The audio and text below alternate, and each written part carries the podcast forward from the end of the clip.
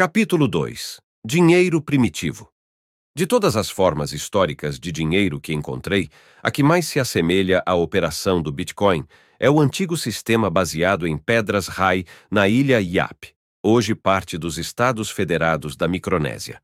Compreender como as grandes pedras circulares esculpidas em calcário funcionavam como dinheiro nos ajudará a explicar a operação do Bitcoin no capítulo 11. Compreender a notável história de como as pedras Rai perderam seu papel monetário é uma lição objetiva de como o dinheiro perde seu status monetário quando perde seu valor monetário, uma vez que perde sua força.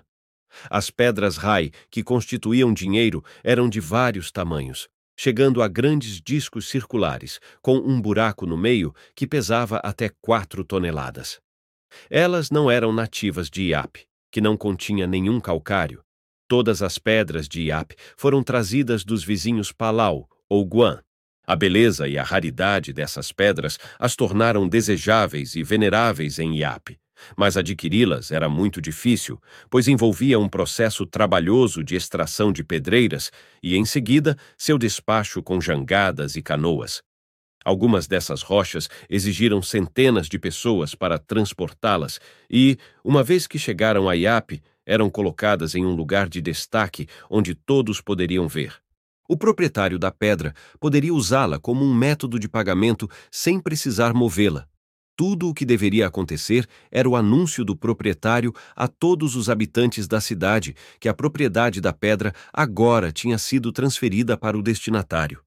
A cidade inteira reconheceria a propriedade da pedra e o destinatário poderia usá-la para fazer um pagamento sempre que quisesse. Não havia como roubar a pedra porque sua propriedade era conhecida por todos. Durante séculos e possivelmente até milênios, esse sistema monetário funcionou bem para os iapenses. Embora as pedras nunca se movessem, elas tinham vendabilidade através do espaço, pois era possível usá-las para pagamento em qualquer lugar da ilha. Os diferentes tamanhos das diferentes pedras proporcionavam certo grau de vendabilidade através de escalas, com a possibilidade de pagar com frações de uma única pedra. A vendabilidade das pedras ao longo do tempo foi assegurada por séculos pela dificuldade e alto custo de aquisição de novas pedras, porque elas não existiam em Iap e o garimpo e o envio de Palau não eram fáceis.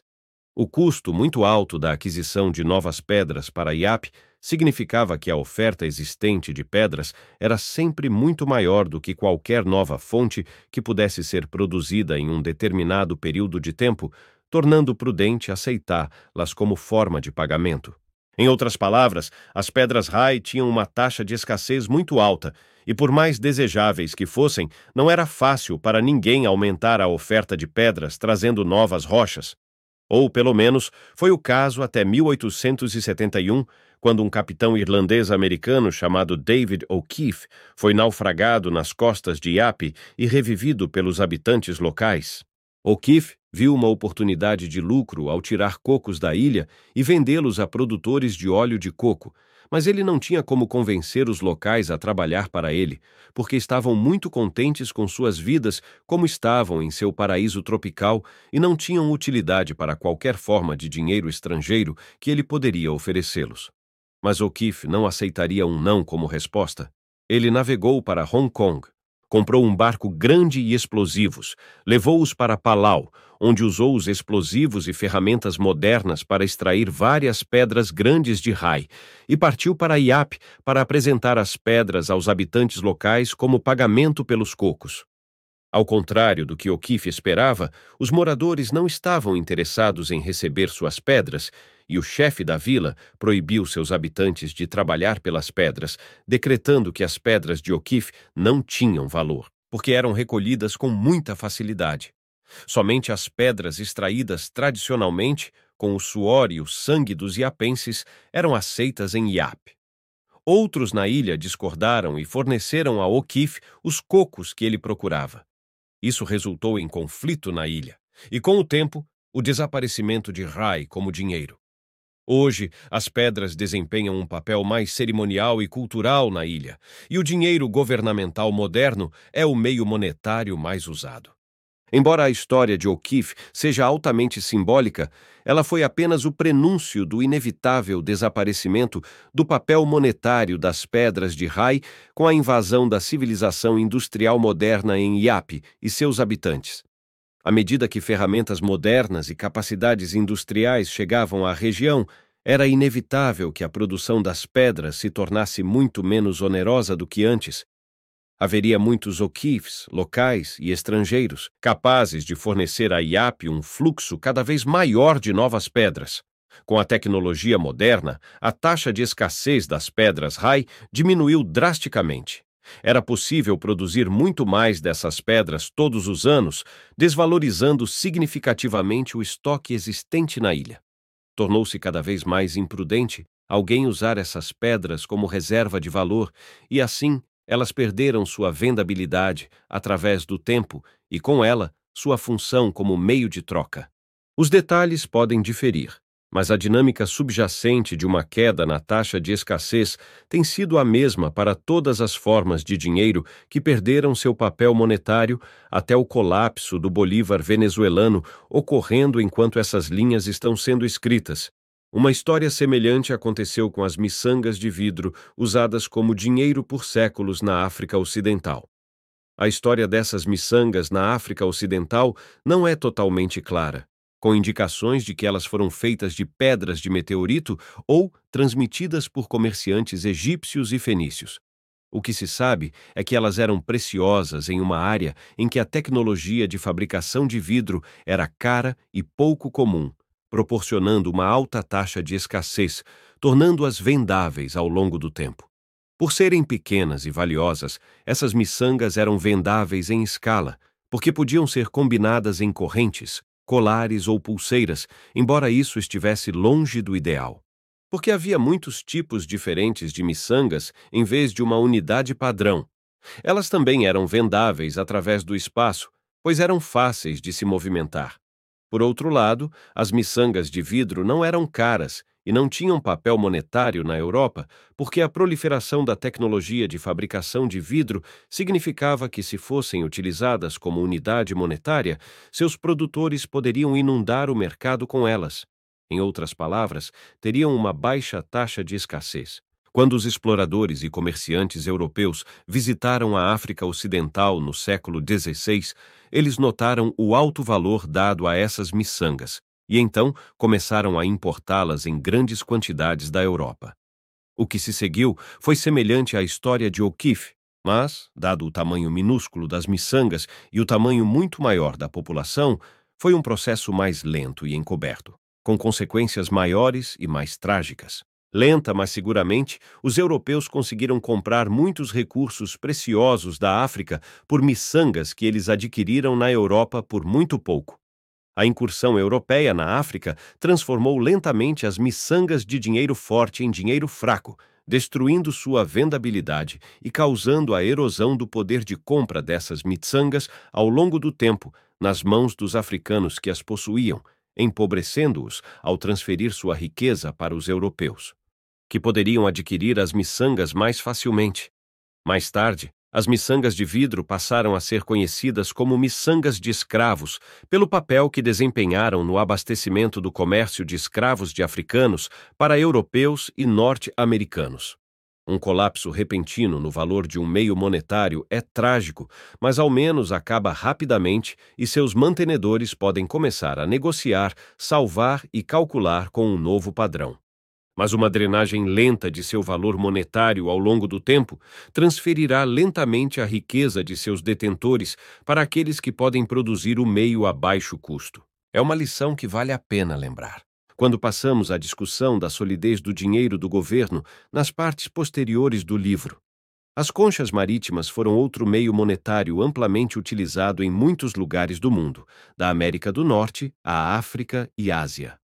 Relatos históricos mostram que as conchas marítimas mais vendáveis eram geralmente as mais escassas e mais difíceis de encontrar, porque elas teriam valor maior do que as que podem ser encontradas facilmente. Os nativos americanos e os primeiros colonos europeus usavam conchas wampum extensivamente, pelas mesmas razões que as miçangas, Eram difíceis de encontrar, dando-lhes uma alta taxa de escassez, possivelmente a mais alta entre os bens duráveis disponíveis na época.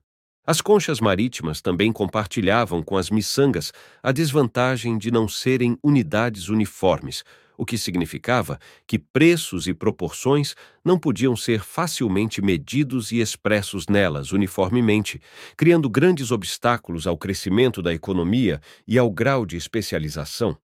Os colonos europeus adotaram conchas marítimas como moeda corrente em 1636. Mas à medida que mais e mais moedas de ouro e prata britânicas começaram a fluir para a América do Norte, elas eram preferidas como meio de troca devido à sua uniformidade, permitindo uma denominação de preço melhor e mais uniforme e dando-lhes maior capacidade de venda.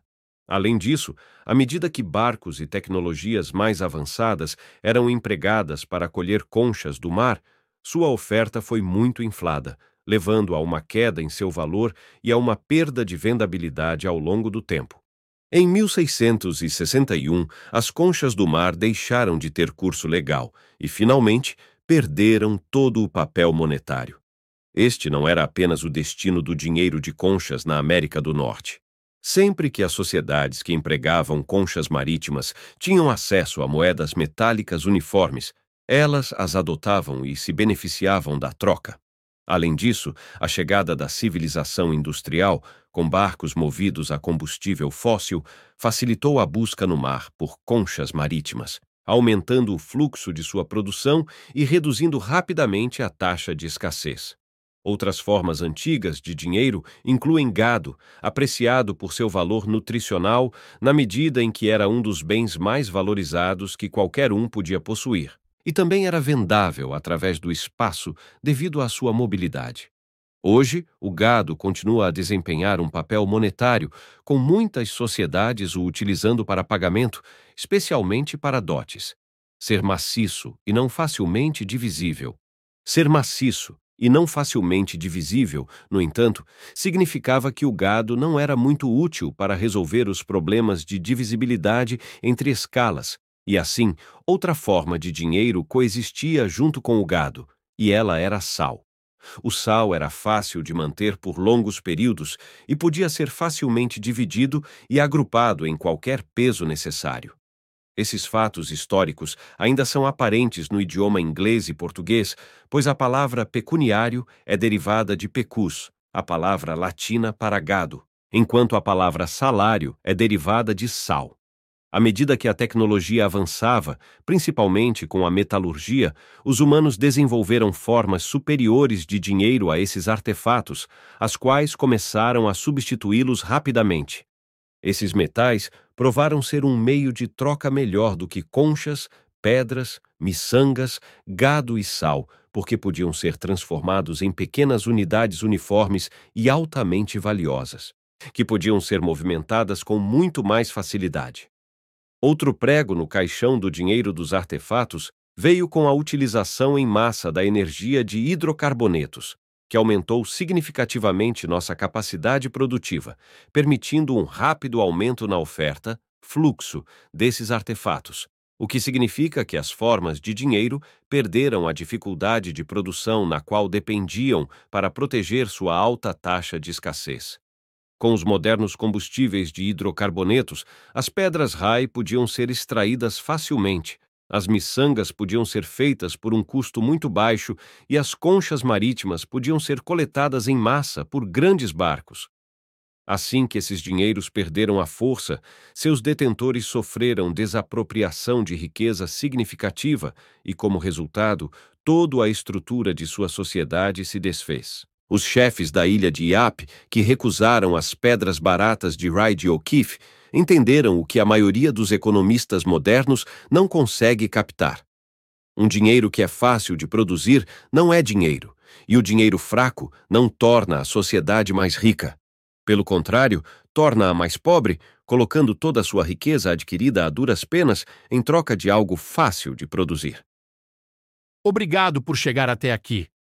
Esse capítulo explorou o sistema monetário baseado em pedras RAI na ilha Yap, comparando ao Bitcoin, onde grandes pedras funcionavam como dinheiro.